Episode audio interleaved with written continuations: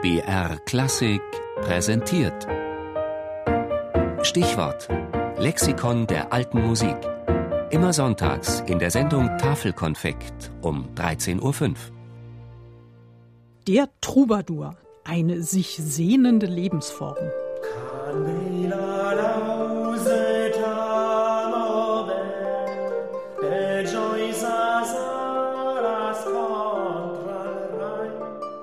Der heute bekannteste Vertreter dieser Spezies ist wohl Trubadix, der Barde aus dem kleinen gallischen Dorf von Asterix, der mit seinem Gesang Dorfgenossen, Römer und Wildschweine gleichermaßen in die Flucht schlägt. Im französischen Original heißt er übrigens Assurance Tourix, zu Deutsch Vollkaskoversicherung.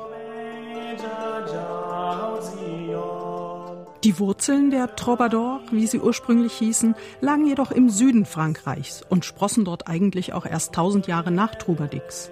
Wilhelm IX., Herzog von Aquitaine und Graf von Poitiers, war gegen Ende des 11. Jahrhunderts einer der ersten, von dem uns volkssprachliche Dichtungen in der okzitanischen Sprache, der Languedoc, überliefert sind. Seinerzeit eine Sensation, waren doch bis dato die meisten Schriften und Lieder in Latein verfasst und damit der Oberschicht vorbehalten.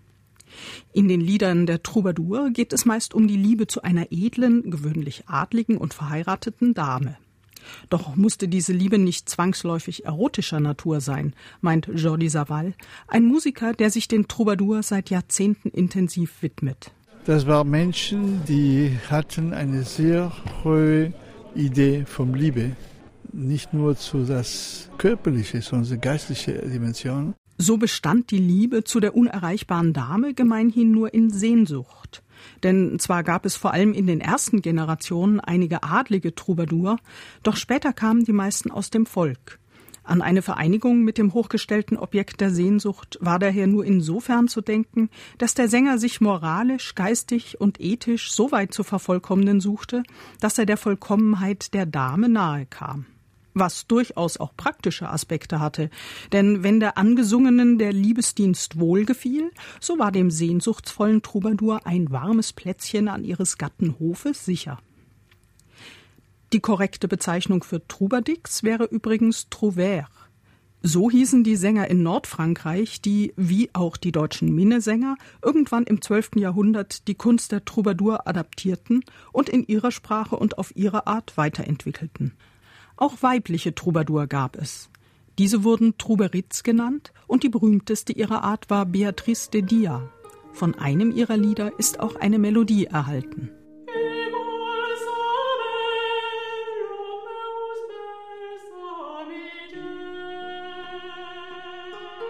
In der Zeit ab Ende des 12. bis Mitte des 13. Jahrhunderts, die von den Albigenserkriegen geprägt war, schrieben die Troubadour zunehmend auch kritische politische Texte.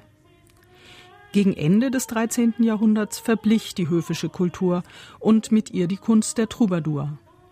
Doch viele ihrer Texte und einige ihrer Melodien überlebten und vermitteln noch heute einen Eindruck von diesen Zeiten, als die Liebe sich in Sehnsucht erschöpfte. Ein Troubadour ist ein Mensch, der hat das Talent, Emotion, Kunst und Geistigkeit mit schönen Gedanken und schöner Musik zusammenzubringen. Er ist ein Mensch, der kann an den Leuten Freude bringen, die kann an den Leuten träumen lassen mit seinem Gesang, mit seiner Musik.